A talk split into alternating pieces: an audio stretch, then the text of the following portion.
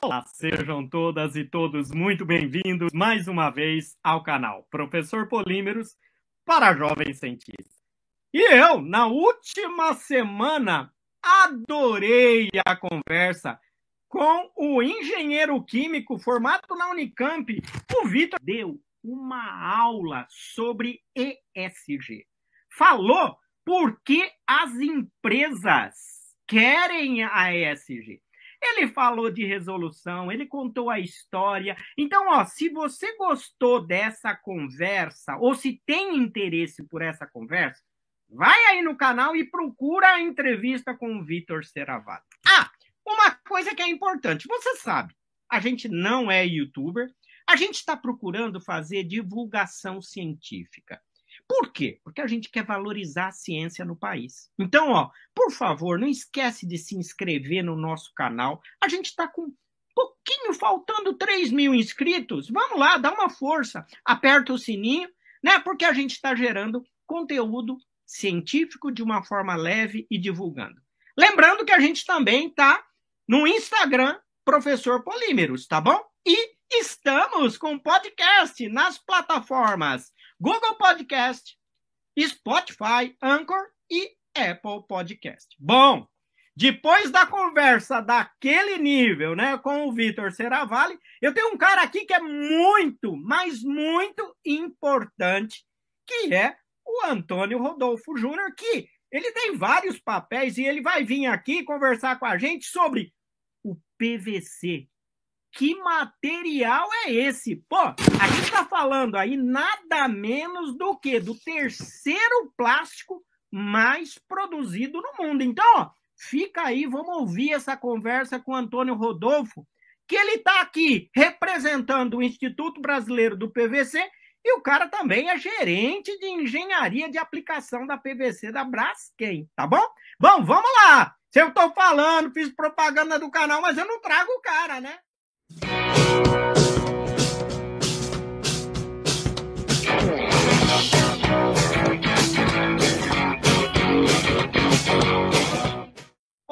Rodolfo, tudo bem? Como é que você está?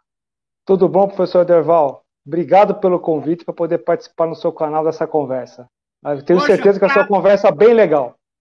Para mim, rapaz, é uma honra ter você aqui no canal, porque eu sei o quanto você é importante, o quanto de história você tem em relação a esse material que a gente vai conversar hoje, né?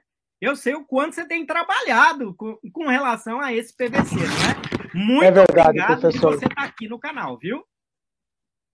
Agora, obrigado pelo convite novamente. Ah, olha, bom, eu sei que muita gente, quase todo mundo te conhece, né? E, mas eu quero fazer uma apresentação formal, até porque é legal que as pessoas também conheçam um pouco mais da história do Antônio Rodolfo Júnior. Ele é engenheiro de materiais com ênfase em polímeros pela Universidade Federal de São Carlos, a UFSCar, né? Mestrado em engenharia de construção civil e urbana pela USP e doutorado em engenharia química pela Unicamp. É coautor de duas edições e organizador da terceira edição do livro, né? Tecnologia de PVC, um importante livro que é muito usado, né, como referência, né? Tem grande experiência em engenharia de materiais, em especial polímeros, né? Nós estamos falando de quê? Experiência em PVC, processamento de polímeros, compósitos, nanocompósitos poliméricos, né? combustão e supressão de fumaça mecânica, de fratura e grau de gelificação. Atualmente, né, é engenheiro de aplicação de vinílicos da Braskem, conforme eu já falei, e também diretor do Instituto Brasileiro do PVC. Uma bela história, hein, Rodolfo? Bela história, professor. Construída ao longo de alguns anos aí, e praticamente toda a minha carreira em polímeros ela foi dedicada a PVC. É, posso te chamar de Rodolfo? Por favor. O que você prefere, Antônio Rodolfo, Rodolfo, como que é? O pessoal me conhece mais como Rodolfo. Mas Rodolfo. se me chamar de Antônio Rodolfo, eu vou atender perfeitamente. Antônio normalmente era meu pai só, né? Ele ah, conhece. Legal. Então, se vai falar Antônio, eu vou pensar que estão chamando ele, não a mim. É o meu caso, você sabe que como Derval eu, meu pai é Durval, né? Eu nunca falei isso aqui no canal. Então é por aí, né? Muita gente fala, ô oh, Durval, eu fico, opa, ainda não fui pro céu, né? É, é isso aí. É, o, o, Rodolfo, como é que começou essa história? Onde você nasceu? Eu nasci em São Paulo, é, é. mas eu fui criado desde os cinco anos de idade em São Bernardo do Campo. Né? Meu pai trabalhou há muitos anos lá nas, nas montadoras, né? trabalhou na Mercedes-Benz. E aí, na, na, crise de 82, tem uma história interessante. Né? Ele saiu da Mercedes e, como ele sempre trabalhou com a área de, de, de manutenção de máquinas operatrizes e de máquinas de forma geral, ele começou a trabalhar com manutenção de injetoras hum. numa empresa de plástico lá no ABC. E, e, é engraçado que nos anos 80 você não tinha um caixa eletrônico em cada esquina ou em cada supermercado. Para você tirar dinheiro num domingo, você tinha que normalmente nas fábricas, né? Que é onde tinha um postinho é, bancário, que também não tem mais as empresas hoje, né? As empresas todas aboliram os postos bancários, né? É, por conta da violência, né? Mas você tinha um posto bancário e tinha um caixinho eletrônico disponível que você conseguia lá sacar dinheiro fazer alguma transação qualquer no final de semana.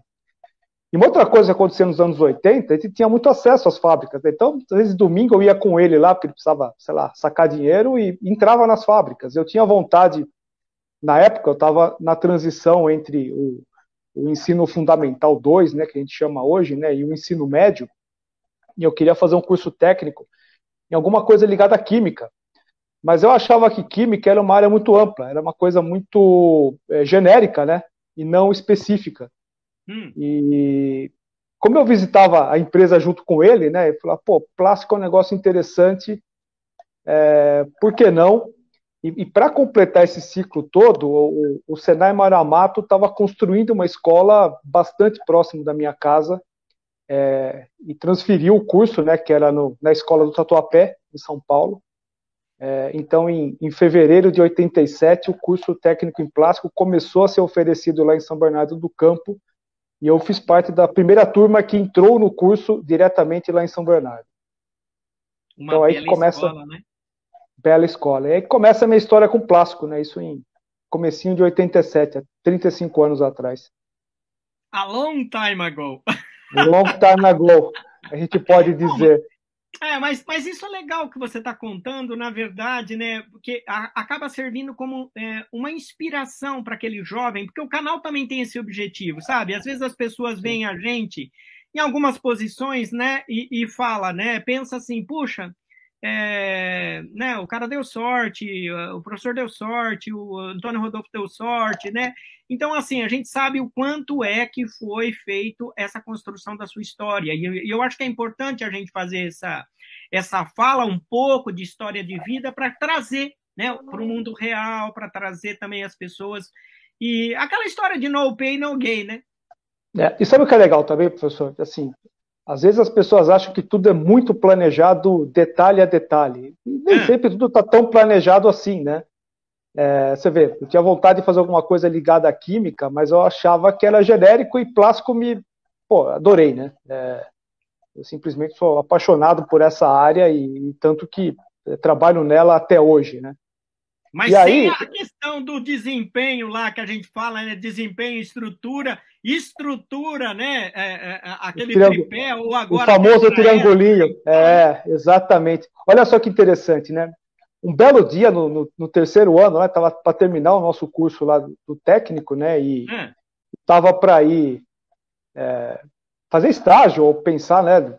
Pós-Senai, né? O que, que ia fazer da vida? Um, um colega é, chegou na sala e falou: pô, tem um curso de engenharia de materiais em São Carlos.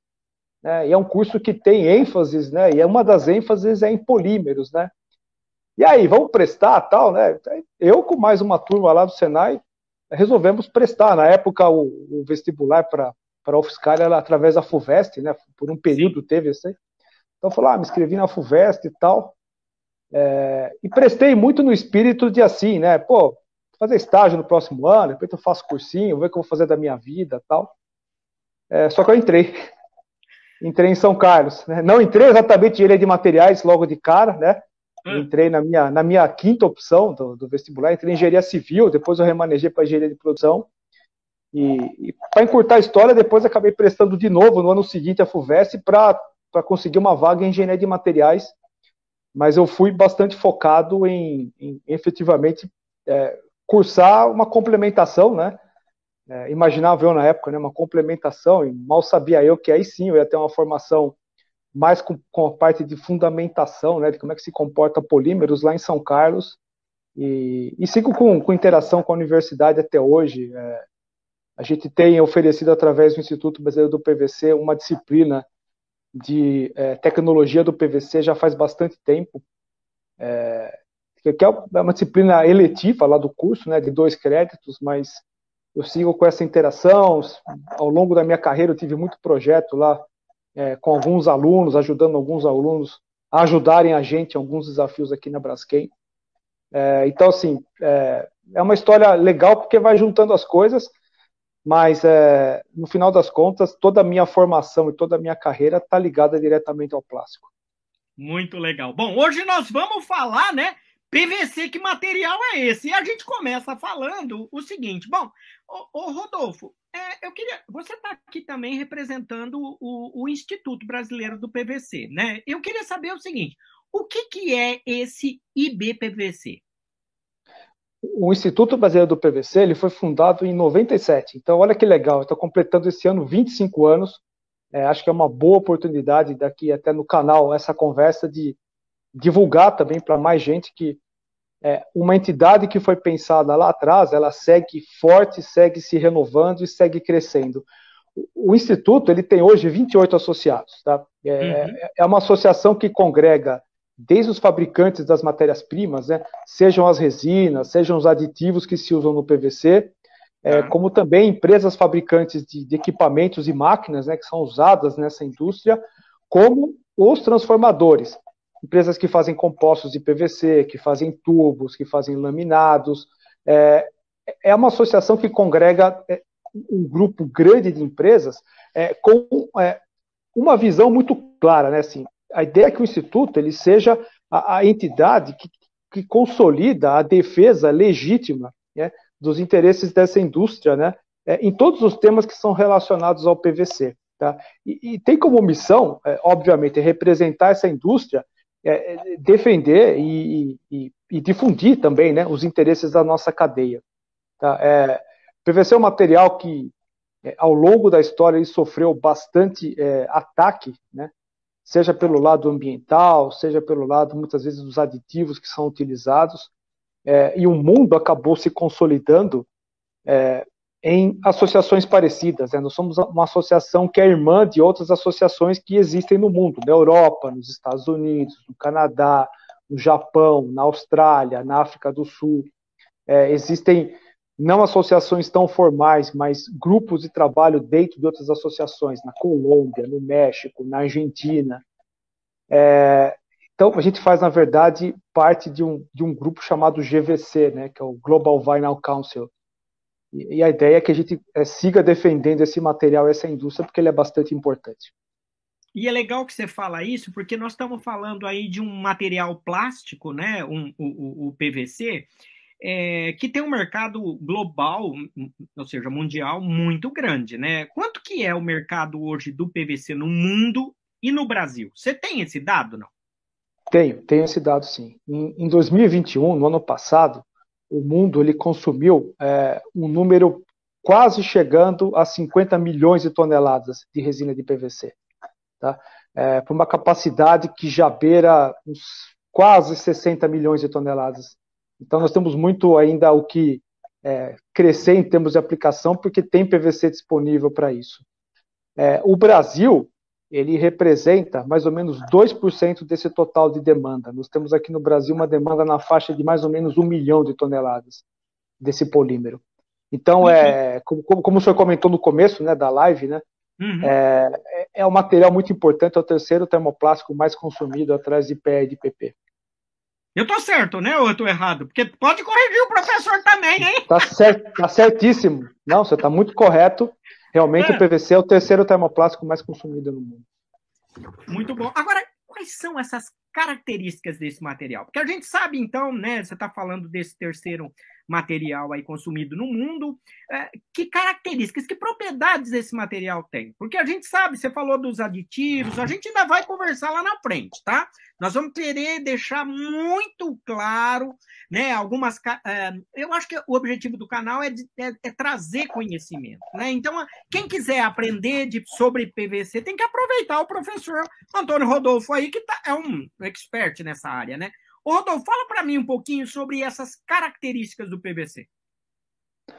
O PVC ele é o plástico de uso geral, quer dizer, um plástico de grande volume de produção, é, mais importante que tem cloro na composição dele. Tá? Tá. O PVC é um termoplástico que nasce de uma cadeia importantíssima que começa lá no sal, tá? no cloreto de sódio. Então, através de, de um processo de eletrólise, né, eu faço a separação entre o sódio e o cloro? O sódio ele vai compor talvez uma das é, substâncias químicas mais importantes da indústria do mundo, que é a soda cáustica. Uhum. Tá? É, é matéria-prima básica para uma série de indústrias, né? metalurgia, papel e celulose, vidro, higienização, higiene e limpeza de forma geral. É, então, importantíssima. E, e, o cloro, ele, a, a, principal aplicação do cloro no mundo é na fabricação de PVC. Tá? Tá. Aproximadamente 35% do cloro que é consumido no mundo, ele vai para essa indústria de PVC. Então, então quando tá eu... Dizendo, desculpa só te, te cortar, mas o que você está me dizendo é que eletroquimicamente ele usa o sal, né, o sal que a gente encontra no mar, e ele separa, né, e forma cloro. É isso, cloro e, Através... e, e, de, e, a, e separa e sódio, esse sódio vira soda, é isso? Exatamente, vira só da cáustica. Tem um terceiro componentezinho importante que vem ganhando importância crescente no mundo, que é o hidrogênio. Tá? Entendi. Nessa é, indústria. Quando eu, quando eu, faço eletrólise, também sobra hidrogênio, e esse hidrogênio, é, através de uma série de lógicas aí de é, captação de energia através de células fotovoltaicas, eu posso ter um hidrogênio e uma soda cáustica verde, numa história um pouco mais longa, que talvez valha uma conversa é, mais no futuro com talvez outros colegas dessa nossa indústria que é importantíssima, tá? Perfeito, aqui no canal. Perfeito. Muito bem, e aí, quando eu agrego esse cloro, esse átomo de cloro é, ao eteno, né, que, que talvez seja aí, aí sim a matéria-prima mais importante da indústria petroquímica, é, eu gero uma molécula né, que, quando polimerizada, vai gerar esse polímero chamado PVC. E o cloro, ele faz toda a diferença quando eu incorporo nessa molécula. O cloro, ele, por ser extremamente eletronegativo, né, então os jovens cientistas sabem muito bem disso daí, isso gera nessa molécula é, uma atração eletrostática muito grande entre as cadeias. Tá? É, quando a gente falando um pouquinho em ciência de polímeros. Isso permite que eu faça é, algumas coisas interessantes. Dentre os plásticos de uso geral, quer dizer, os plásticos de grande volume, o PVC é o plástico que eu tenho a melhor relação entre benefício e custo para ter módulo de elasticidade, para eu ter rigidez, por conta dessa rigidez molecular ou dessa atração eletrostática que esse cloro gera. Esse cloro que eu estou incorporando nessa cadeia, ele também incorpora outras características muito interessantes. Por ser eletronegativo, eu começo a ter uma questão interessante de interações químicas com uma série de aditivos ou uma série de produtos, ou eu posso pintar esse produto, eu posso adesivar esse produto. É muito mais fácil do que quando eu comparo com outros polímeros que são apolares, basicamente.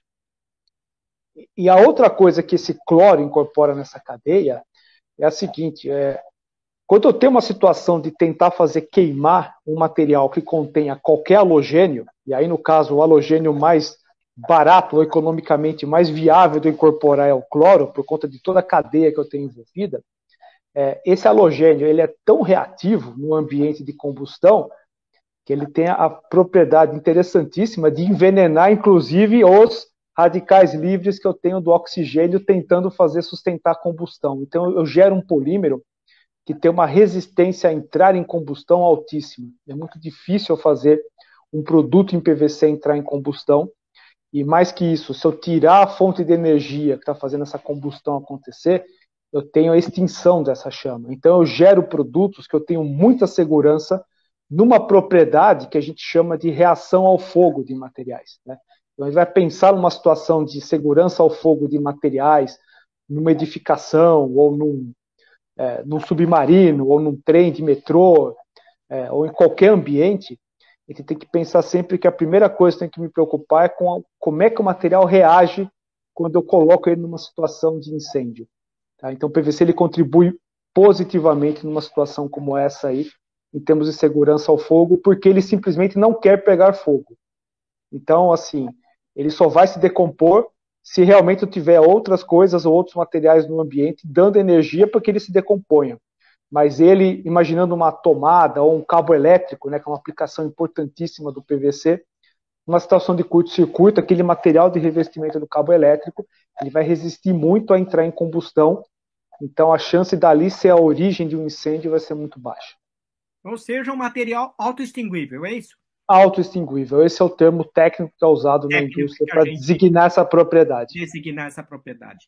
O, o, o Rodolfo, agora, e, e, isso, o PVC tem sido usado em, em quais setores? Né? A gente sabe que tem é, desde a construção civil. Eu queria que você falasse um pouco sobre isso, a área médica, embalagens, e vamos, vamos para frente. Olha só que interessante, né? A, quando você conversa com qualquer pessoa sobre polímeros de forma geral, né, para o público em geral, hum. na, na, verdade, a maior parte dos materiais é chamado genericamente de plástico. Né? Então, você vai falar, né, qualquer pessoa comum né, é, vai dizer que dado produto é feito de plástico. Talvez existam dois plásticos que tenham algum tipo de diferenciação já no público em geral. Né? Quase todo mundo sabe que as garrafas são feitas em PET. Tá? PET já é um termo que caiu né, para o público de forma geral. Sim. Mas se você vai num home center, numa loja de material de construção e vai conversar sobre materiais, as pessoas sabem que as coisas são feitas de PVC, normalmente. Ah. Então, PVC também tem essa diferenciação. E é interessante que a aplicação principal do PVC realmente é aquela que o público em geral tem a maior percepção, que são tubos e conexões. Tá. Tubos e conexões, é, no mundo, e no Brasil não é muito diferente, representa quase 50% da demanda do PVC. Sejam esse, tubos esse pra... tubo, quando você fala tubo, tanto para água fria como para água quente também, não? Os tubos de PVC são utilizados em instalações de água fria, quando eu vou água falar fria. de água, tá? Ah. É, e, e, são utilizados é, tanto água fria para instalações prediais, quer dizer, dentro das nossas casas, certo. quanto instalações de água fria fora das nossas casas, que a gente chama de infraestrutura. Tá? Eu tenho adutoras, tenho tubos de distribuição que passam na porta das nossas casas que são em PVC. Mas também ele é utilizado na forma de tubos, em tubulações de esgoto, seja predial, dentro de casa, ou seja, em infraestrutura, uhum. como também aplicações é, em elétrica e telefonia. Eu tenho dutos feitos em PVC. Então, é, é realmente o mercado principal. Mas o PVC está em outras aplicações muito importantes. Ele está em aplicações como perfis é, rígidos de forma geral, sejam para forro, sejam para revestimento de parede, o PVC está no piso vinílico, né, que tem ganho muita participação no mercado. O PVC está em telhas. É, todas essas aplicações são aplicações basicamente de construção civil. Fora da construção civil, em, em bens de consumo e bens é, não duráveis de forma geral, o PVC está é, em calçados, né? Assim, é, é o material dos mais importantes na indústria calçadista, seja para o solado, seja para o né, para materiais de acabamento, sejam para palmilha, sejam para o cabedal do calçado. É, eu tenho o PVC sendo utilizado em mangueiras, né, em, em dutos para condução, é, seja de água, seja de outros fluidos, como também na condução de, de fluidos no ambiente hospitalar, né, catéteres, a própria bolsa de soro, a própria bolsa de sangue, brinquedo, o couro sintético para aplicações não calçadistas de forma geral, para móveis, para vestuário, para bolsas, é, é um material assim de extrema versatilidade e um pouco disso é inclusive devido a essa própria característica que nasceu lá com o cloro que a gente incorporou na molécula, né? Então, como eu vou, como eu, como eu gero uma molécula que ela é afim de se ligar, né, com, com outras coisas, eu posso colocar aditivos e mudar muito a característica do comportamento desse PVC, né? Desde um PVC que é rígido, né, como um tubo ou um perfil de esquadria, por exemplo, até um outro extremo de ser extremamente flexível, né, é, substituindo aplicações de, de elastômeros, de borrachas. Né, eu posso ter isso daí. Eu posso fazer produtos que são né, transparentes, né, que passa luz, né, na forma, por exemplo, de uma cortina de banheiro, né, de box, né, feita com laminado de PVC transparente, até um outro extremo de cores fechadas em que eu não quero que passe luz, por exemplo, numa telha que eu não quero que a, a luz de fora me incomode dentro de uma dada situação. Então, é, essa versatilidade vem dessa própria característica química dele, né, da estrutura molecular.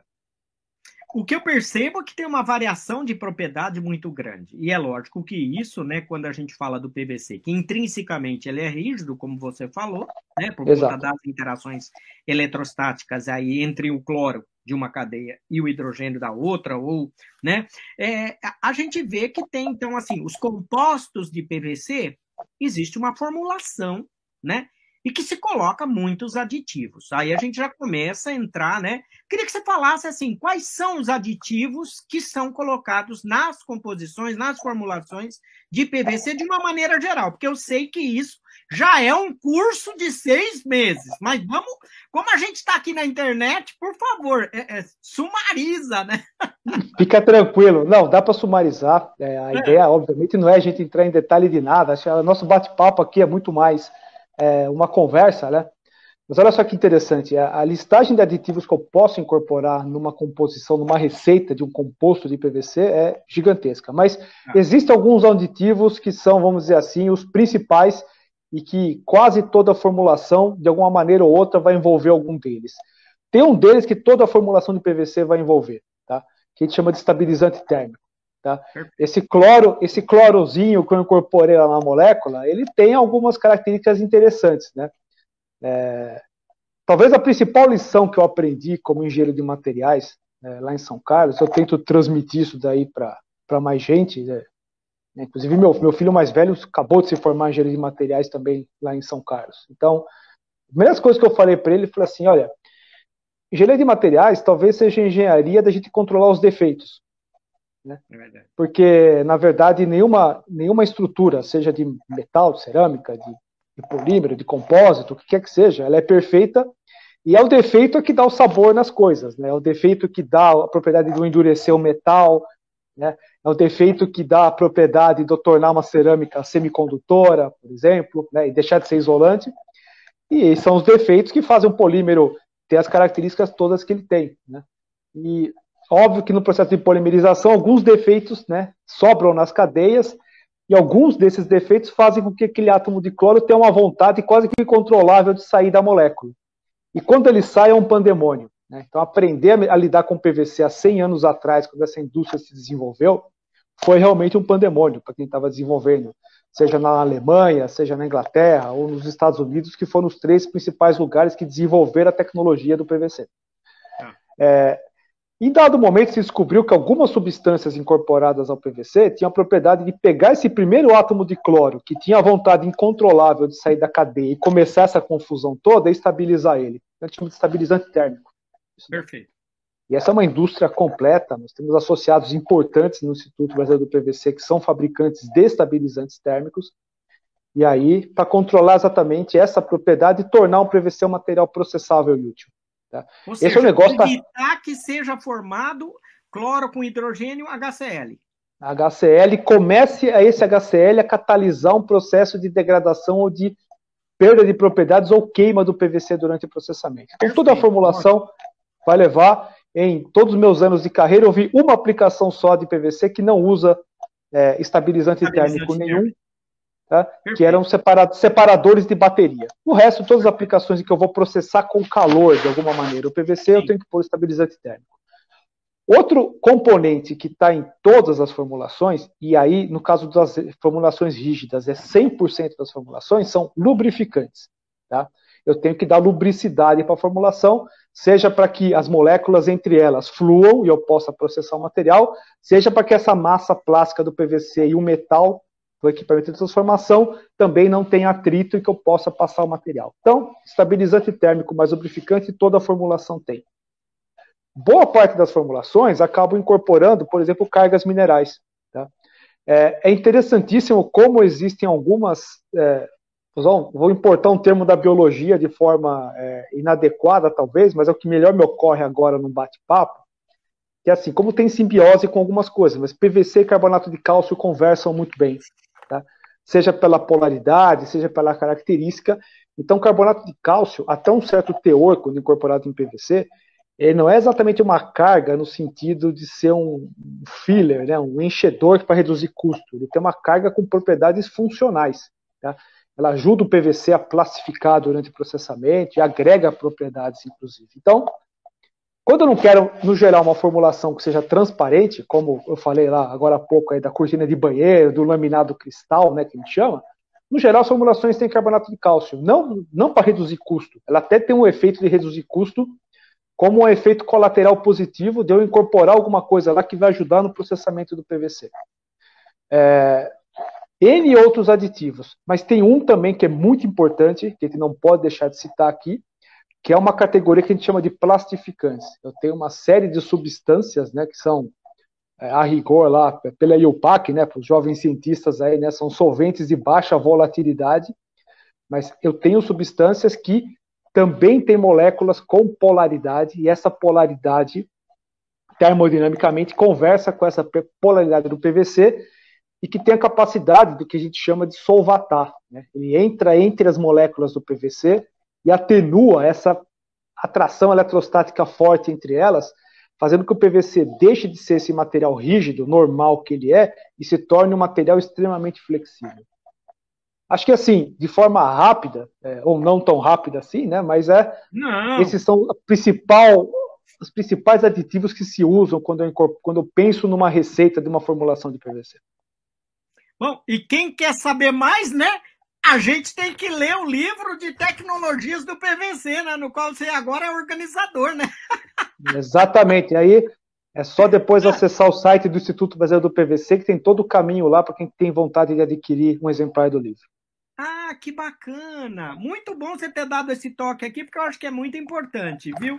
Ô, ô, Rodolfo, então, você explicou essa função aí do plastificante, na verdade, que tem a ver com é, reduzir essas interações entre cadeias aí, o que leva a gente de um material bem rígido para um material mais flexível. Então, nós estamos falando de aplicações, né?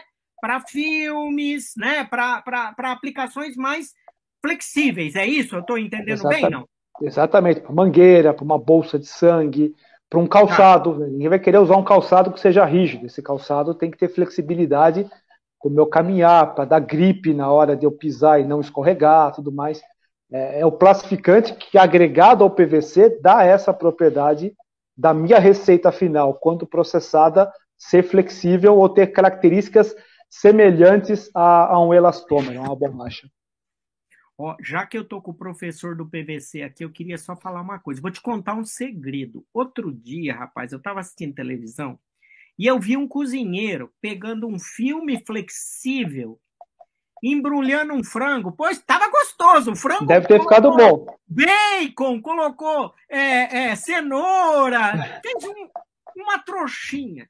E pasme, ele colocou isso na panela de pressão.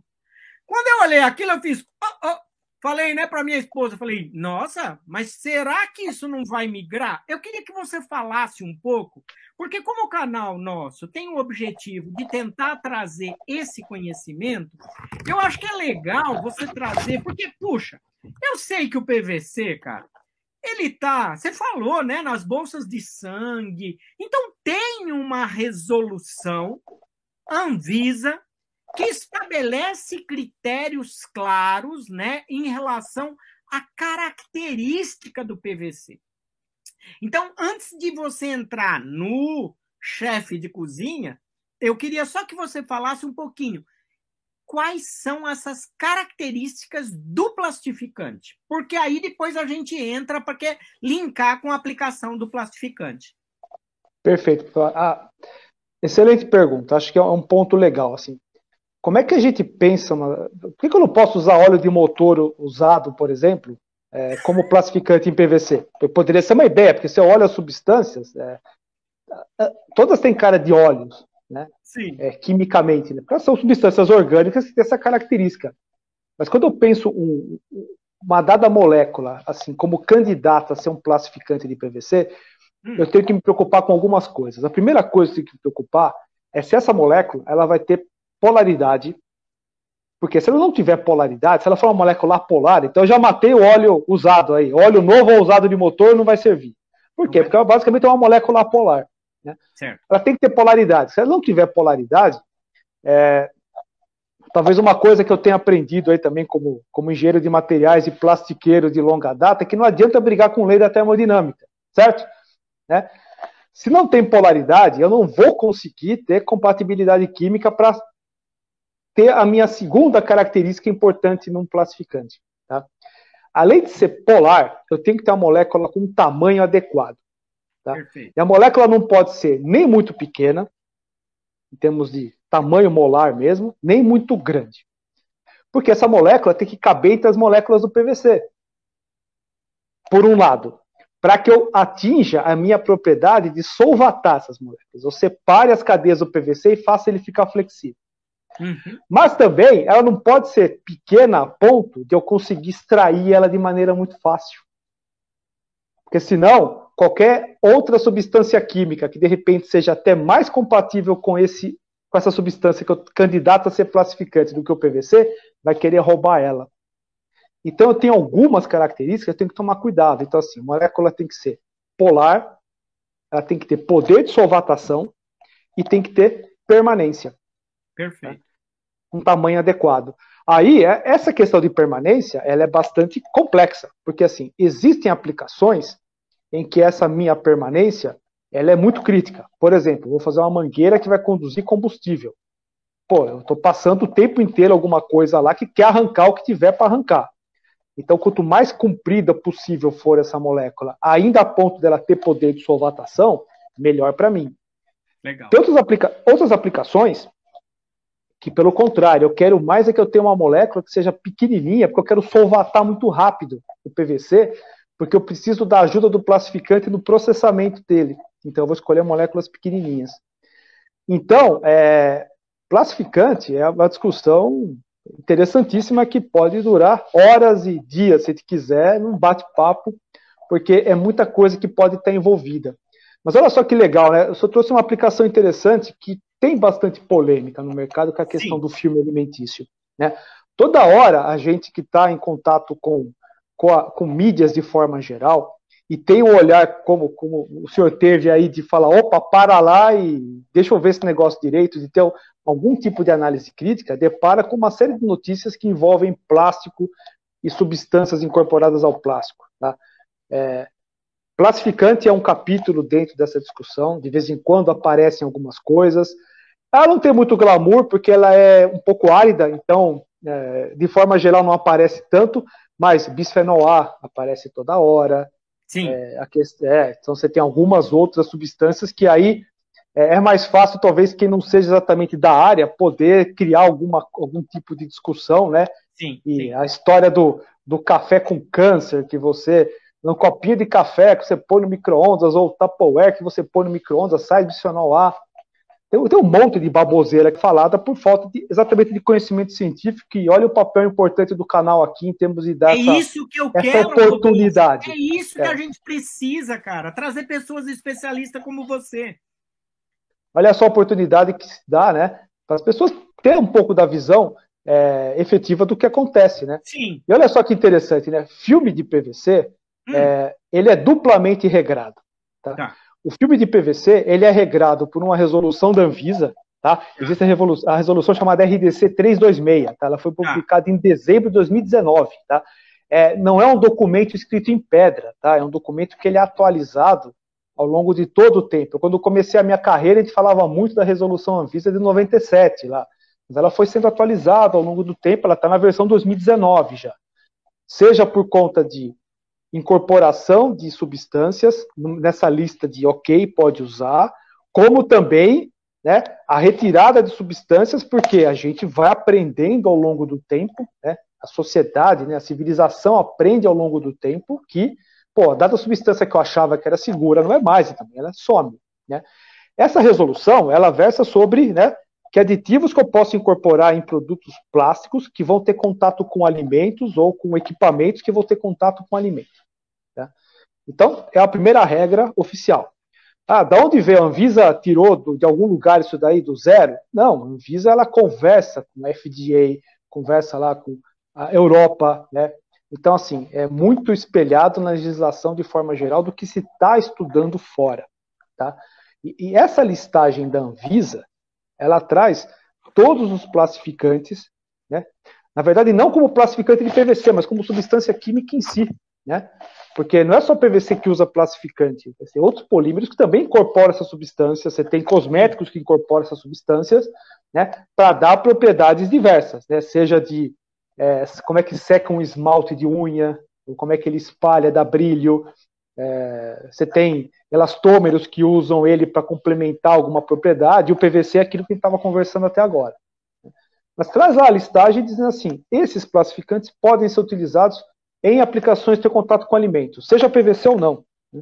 E lá também diz o seguinte: eu, tenho regras lá de como é que eu faço testes de simulação de extração desses plastificantes, em função Perfeito. do tipo, né, se é um alimento gorduroso, se é um alimento não gorduroso, e qual é o limite que pode sair do alimento de forma, né, em miligramas por quilo, normalmente, de forma a não oferecer risco para o usuário final.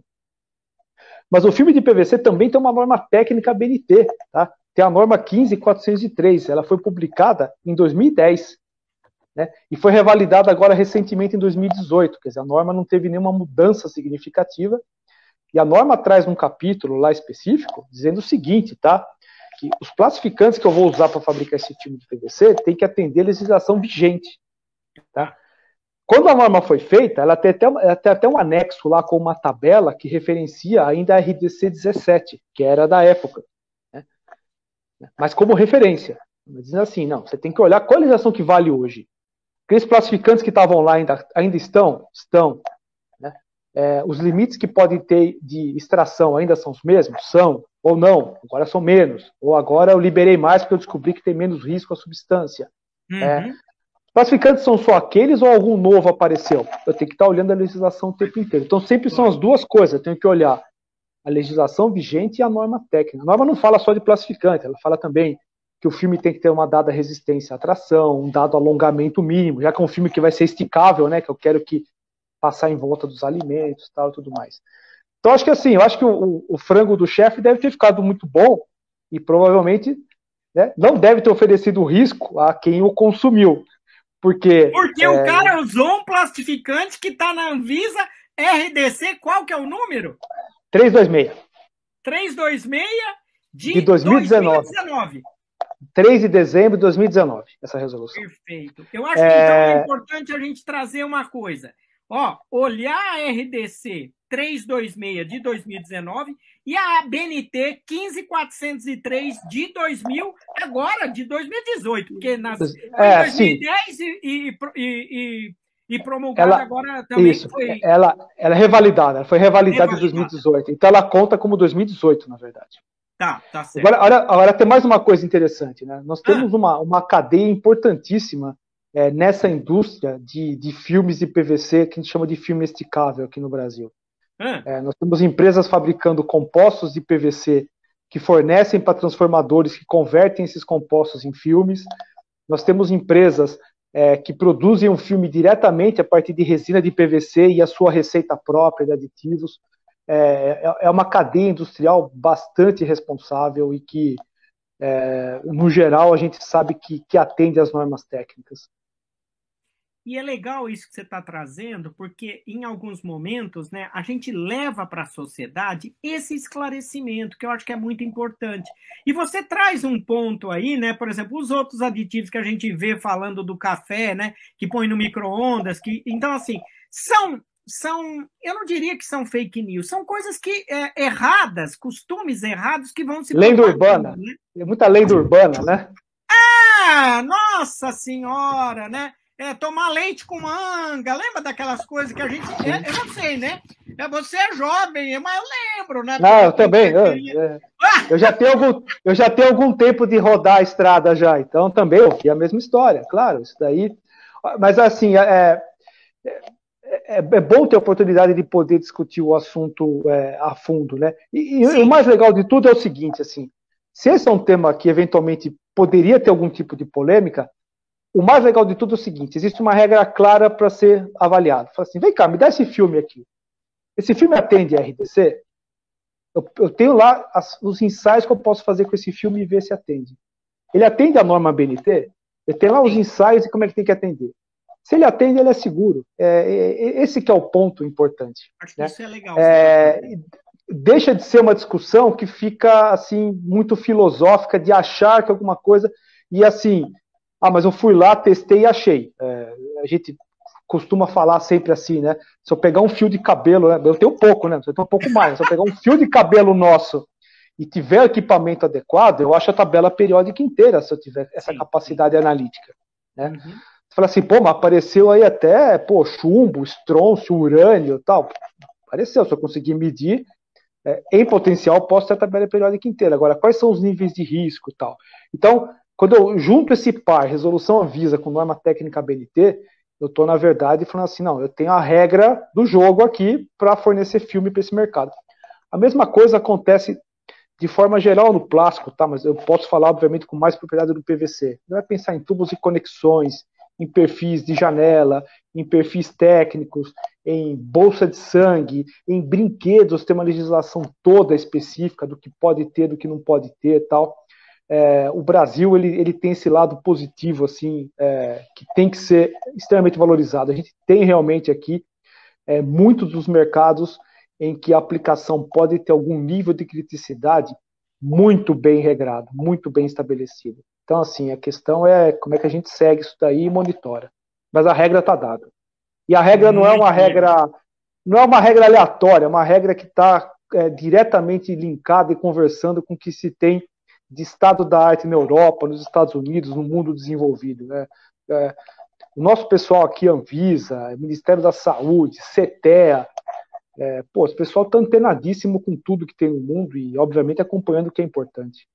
É, o importante é acompanhar também o atendimento dessas, que os fornecedores, né, eles atendam a essas duas resoluções, tanto da BNT, né, que é a 15403, como a RDC 326, né, que é de 2019, colocando né, plastificantes adequados né, para aquelas aplicações, principalmente né, quando a gente fala de saúde e alimentação, onde tem o contato e também contato com a gente, né? A gente tem vários produtos hoje que a gente passa na pele para manter esse, esse pelezinho aqui. Não é fácil, não, né?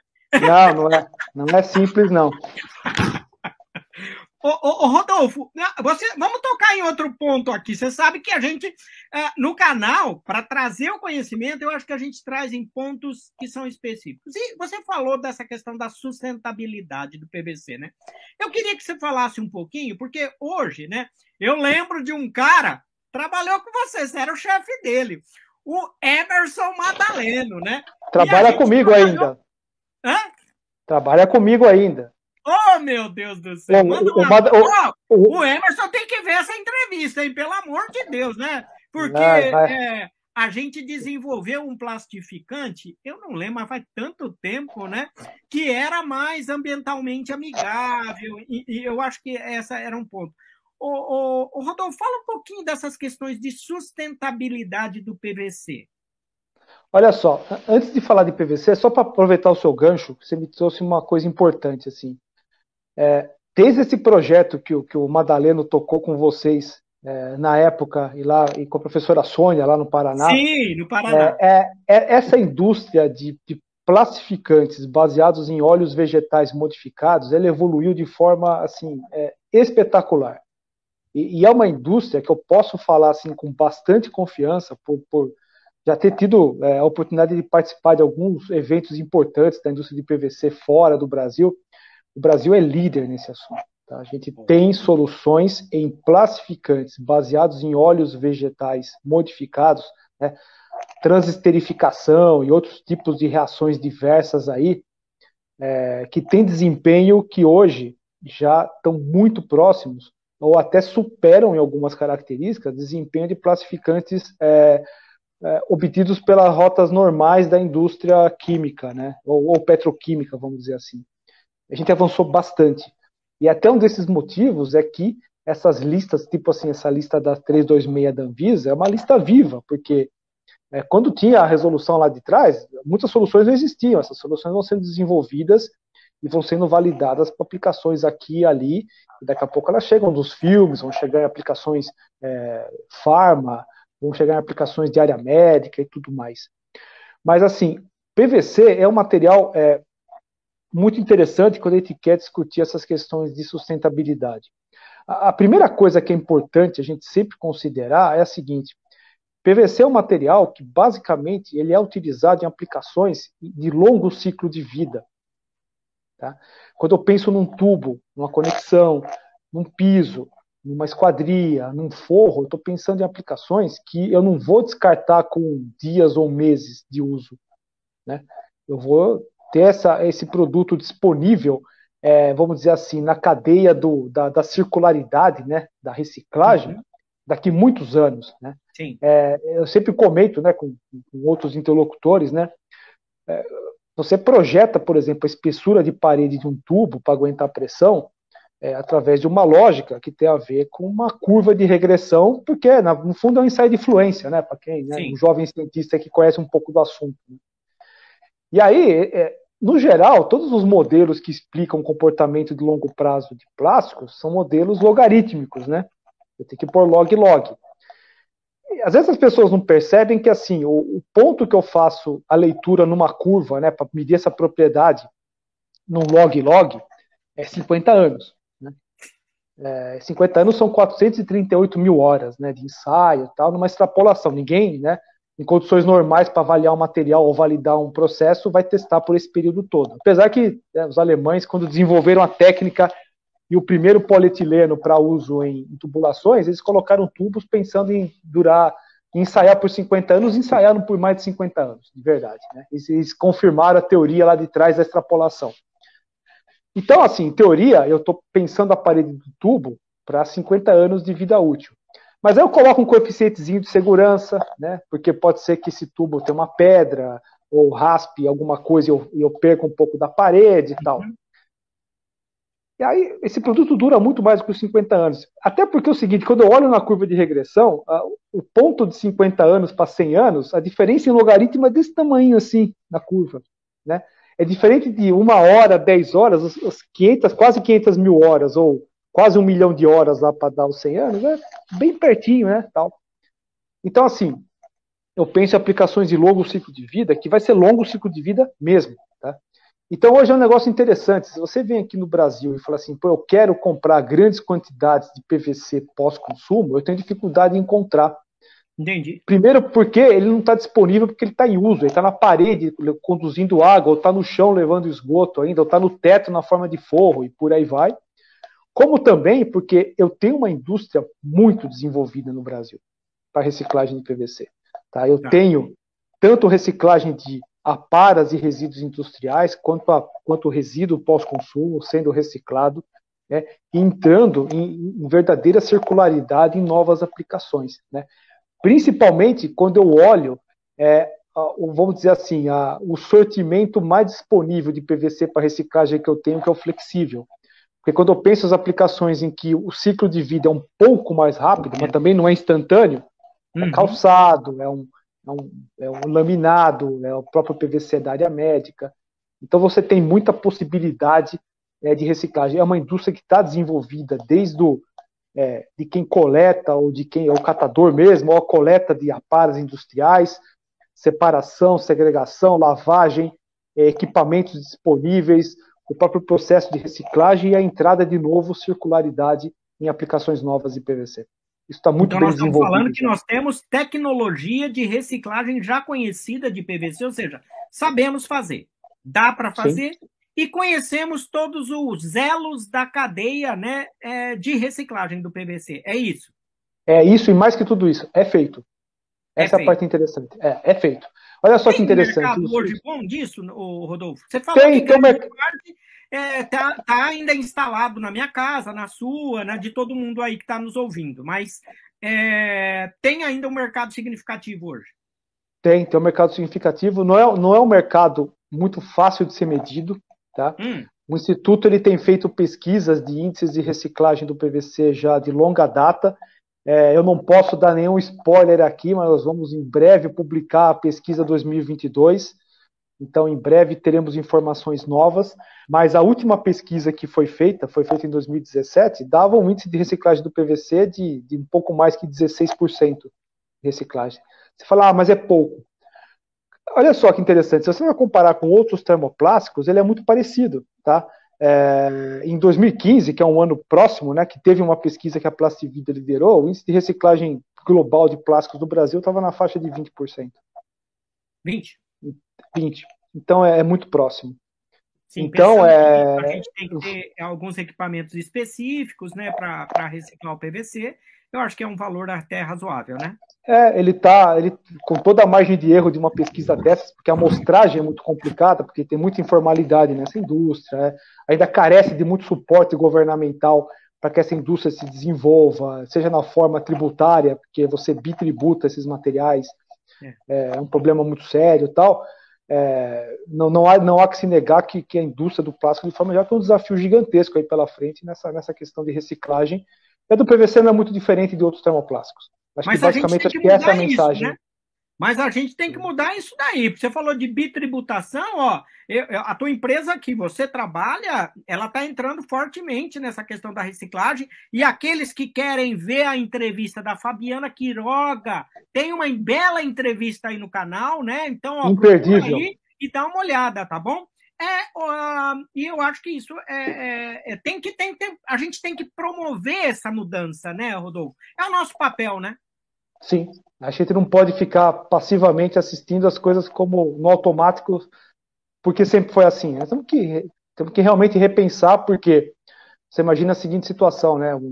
Uma empresa que hoje adquira resíduos plásticos de, de cooperativas e catadores, é, óbvio, essas cooperativas não têm a menor chance de, de ter é, emissão de nota fiscal e, então a empresa que compra, ela não tem como se beneficiar de, dos impostos e, e descontar para frente na cadeia dela, né? Então é, esse imposto que, que, ele vai ter que pagar na frente, ele vira um custo dentro da produção. Então é alguma coisa que tem que ser, em algum momento tem que ser atacado. Mas assim, existem entidades importantes Olha, que estão trabalhando tá no tema. uma coisa muito simples que dá para os políticos resolverem, né? Vamos começar a provocar isso daí, né? É, a, gente fala, a gente fala bastante sobre ser mais é. sustentável, tudo mais tal, mas assim, às vezes precisa ajudar um pouquinho na parte dos bastidores. Porque assim, da, da parte de processar, de reciclar, de fazer novos produtos, a indústria está muito bem resolvida. Mas muitas vezes você não consegue fechar custos e fechar é, um, um plano de negócios para um projeto novo por conta desse tipo de detalhe que é muito importante também. O nosso papel aqui também no canal é provocar um pouco, hein? E eu vou alfinetar você aí, ó, no Instituto Brasileiro do PVC, dizendo o seguinte: e a vinda do bio-PVC? Como é que tá? Eu queria que você explicasse primeiro da onde vem, porque você deu uma aula da preparação do PVC. Como é? Da onde viria esse bio-PVC? Boa pergunta, professor. Olha que assunto legal, né? É, eu posso pensar em bio-PVC é, da forma mais é, direta, mais ou menos parecida com o que nós temos hoje, por exemplo, o polietileno verde né, tá. que a Braskem fabrica. Eu posso pensar bio-PVC produzido é, diretamente a partir de eteno que eu obtive da desidratação de etanol. Tá. Essa é uma forma de bio-PVC. Mas uma coisa que o mundo está caminhando, talvez a gente vai ter isso aí em algum momento aí no mundo, né, em alguns é, provedores. Hum. Mas uma coisa importante que o mundo está caminhando hoje, e eu acho que isso está reinventando a nossa indústria de forma geral, é a questão que nós temos chamado de reciclagem avançada é, que na verdade é, é, um pouco do que a gente chamou de reciclagem química lá no passado, é, mas que tinham algumas iniciativas e muitas dificuldades de implementação, mas obviamente, né, com a evolução exponencial de tecnologias, a gente tem hoje a possibilidade, por exemplo, de pegar é, resíduos da indústria é, que envolvam é, substâncias renováveis, né, por exemplo, indústria de papel e celulose tem lá uma corrente de, de um subproduto chamado lignina. Né? Uhum. Eu posso ter óleos diversos aí que estão sobrando de alguma indústria ou, é, sei lá, alguma substância qualquer de origem que, que é renovável. Isso daí, é, eu não fazer eteno é, diretamente desse cara aí, mas esse cara entrar dentro da minha lógica da cadeia petroquímica. Tá? tá. É, essa é esse produto feito a partir da pirólise é, ou, ou, ou, da, ou do processamento dessas correntes né, cair dentro de um cracker, né? E esse cracker, junto com uma cadeia petroquímica convencional fóssil, produzir eteno, propeno, butadieno, todas as substâncias é, da cadeia petroquímica. A mesma lógica vale, olha só que interessante, eu não preciso pensar só no bio, eu posso pensar também na lógica de trazer plástico pós-consumo contaminado que, pô, não adianta brigar com a termodinâmica, como eu falei, né, querer fazer misturar coisa que não vai querer misturar, tudo mais, tal, e esse cara também cair nessa cadeia e ser, por exemplo, pirolizado, né, é uma, é uma, é das uhum. formas, né, só para exemplificar, e virar alguma coisa parecida com a nafta que vai alimentar o cracker. E aí a lógica deixa de ser de eu tentar olhar se o carbono que está ali dentro daquele PVC é um carboninho é, fóssil ou renovável, de verdade, mas é muito mais uma lógica de blockchain, uma lógica de créditos, né? Crédito. Eu tenho alguém monitorando, auditando que entrou realmente X de matéria-prima lá que ou era circular ou era renovável, e eu estou alocando essa matéria-prima num produto final é, que vai carregar esse benefício dessa circularidade ou dessa, desse atributo bio aí lá na frente. É, eu acho que isso daí vai transformar a indústria de plástico de uma forma geral e também a de PVC vai, vai usufruir muito disso. Já tem alguns exemplos no mundo é, já sendo é, discutidos e eventualmente comercializados já com um pouco dessas duas lógicas aí. Seja no PVC, seja no plastificante, é, a indústria como um todo está se movimentando.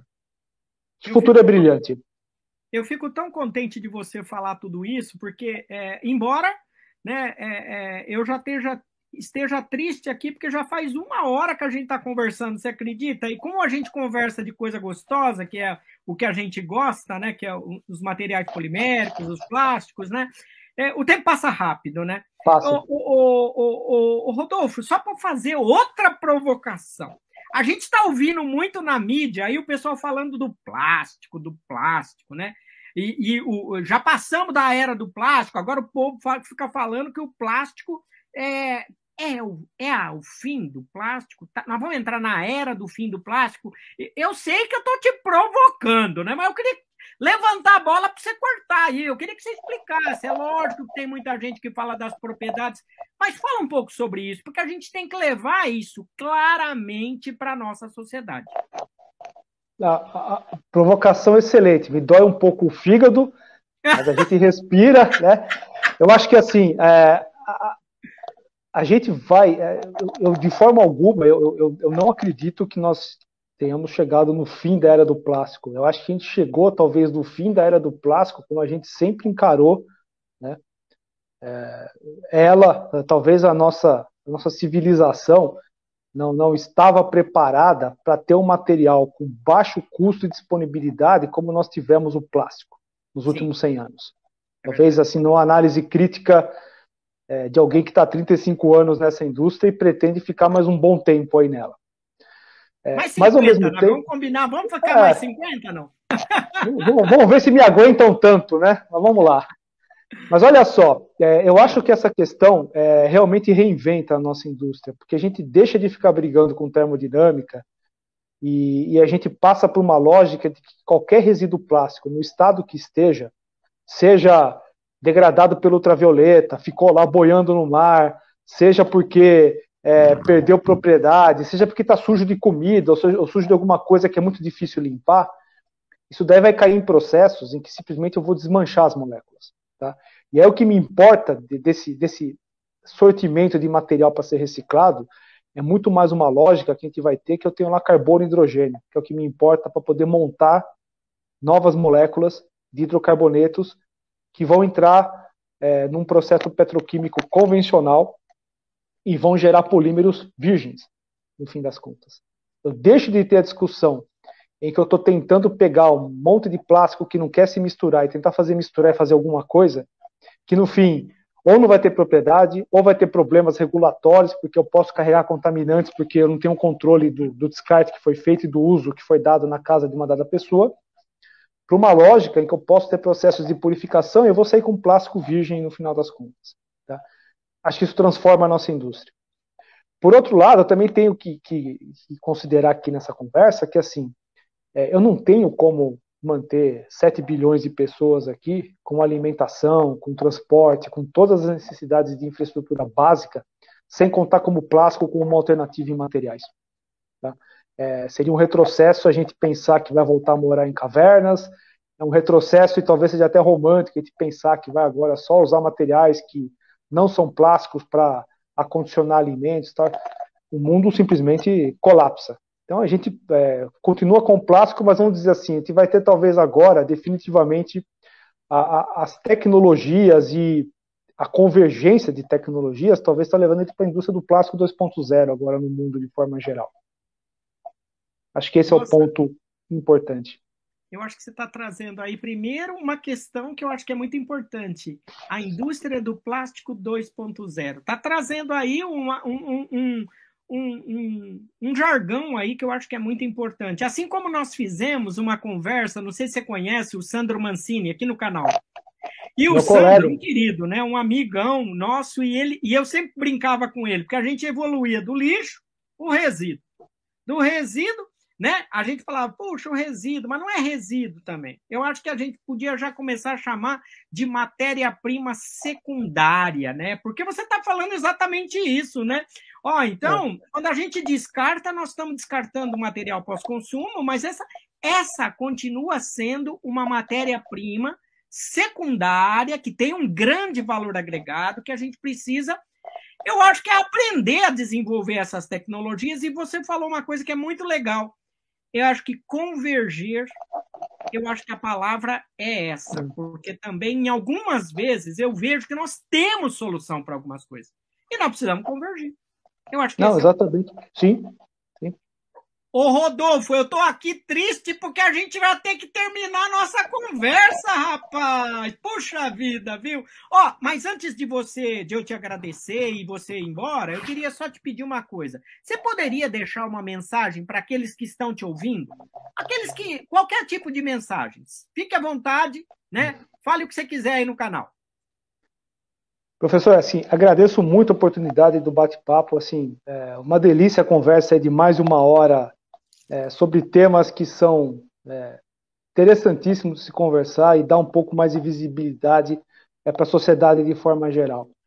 É, eu não mudaria quase que nada na minha carreira se eu tivesse hoje é, prestes a, a, prestar vestibular, ou tivesse prestes a me graduar, ou terminando minha pós-graduação. Eu, eu, eu, de maneira alguma, eu deixaria de estudar plástico. É, o que eu talvez eu possa deixar como mensagem para o pessoal mais jovem que está nos ouvindo é que assim é, se coloquem no papel de, de, cientistas ou engenheiros de materiais ou engenheiros de polímeros ou, ou químicos, eu não sei exatamente qual é a formação de quem está escutando a gente hoje aqui, mas assim se coloquem na posição que nessa indústria vocês vão ter dois papéis basicamente. Vocês vão ser os caras que vão desmaterializar o mundo, tá? Vocês vão ser os caras que vão ter que pensar como é que eu simplifico ao máximo os produtos e as soluções para que use o mínimo de massa, o mínimo de material necessário, tá? para que o impacto seja menor. Tá? E vocês vão ser os caras que vão reciclar o mundo. Tá? Vocês vão ser os caras que vão pegar é, esse sortimento aí gigantesco aí de carbono e hidrogênio que eu tenho na forma de produtos variados e colocar isso aí de volta de forma circular. Tá? É, eu talvez se hoje fosse pensar a minha carreira, quais são os pequenos ajustes, talvez, de rota que eu faria, e aí é muito fácil falar com, é, com a experiência que eu tenho, né? É, diferente de quem está começando e não tem experiência, mas quem tem experiência tem uma vantagem, né? Só não tenho tempo agora, mas assim, o que, que eu faria? Talvez eu focaria nessas duas frentes aí, porque assim, esse é o futuro, e talvez com um temperinho especial com a questão de biotecnologia. Assim, você pega esse tripé, é, a nossa civilização vai ser imbatível. A gente vai andar muito para frente aí, num, num, novo modo de encarar as coisas, mas assim, sem abrir mão é, não só dos confortos que nós temos, mas da forma que a gente pode continuar operando o mundo. Tá? Não pode ser romântico achar que vamos voltar para as cavernas. Vai faltar caverna para todo mundo, tá? Esse é o primeiro problema. Tá? Então, é, como é que a gente pô, pega esse abacaxi aqui, descasca, como é que a gente resolve esse problema aqui sendo engenheiro de verdade? Então, vamos lá. É, pô, eu tenho material aqui que Se eu quiser ficar querendo misturar, não vai misturar. Vamos reciclar de outro jeito, vamos começar a pensar de outra forma. Então, tem catálise, tem uma série de disciplinas interessantíssimas aí que podem entrar aí é, para ajudar a gente. Eu tenho a possibilidade de ter energia é, via é, fotovoltaica, via solar, barata, acessível. É, então, assim, junta, converge as coisas aí que vai ter soluções assim sensacionais aí. E que é, é aí que eu falo que eu quero ter mais tempo, que eu quero assistir isso daí, quero é, talvez ter um papel de ajudar a desenvolver esse tipo de coisa também. Talvez eu falaria isso daí para a turma. Olha, eu estou aqui emocionado porque você está sinalizando muitas coisas importantes. Primeiro, a questão, né, do que, que vai representar para a gente aí esses avanços tecnológicos. Eu acho que isso você está trazendo para o pessoal mais jovem, né? É, é, esses eu não diria nem, eu acho que é um desafio, são provocações, que eu acho que aí é a importância é, da ciência, né? Da valorização da ciência, porque em alguns momentos a gente tem alguns pré-conceitos, né?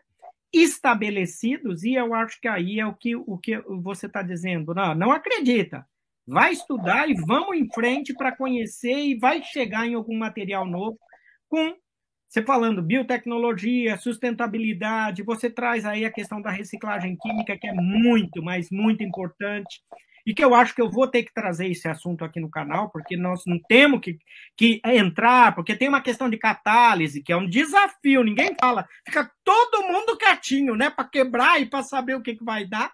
Isso daí é uma coisa muito importante. Olha, Rodolfo, Antônio Rodolfo Júnior, né, que é, é, representando aqui, diretor do Instituto Brasileiro do PVC, né, também gerente de engenharia de aplicação para PVC da Braskem.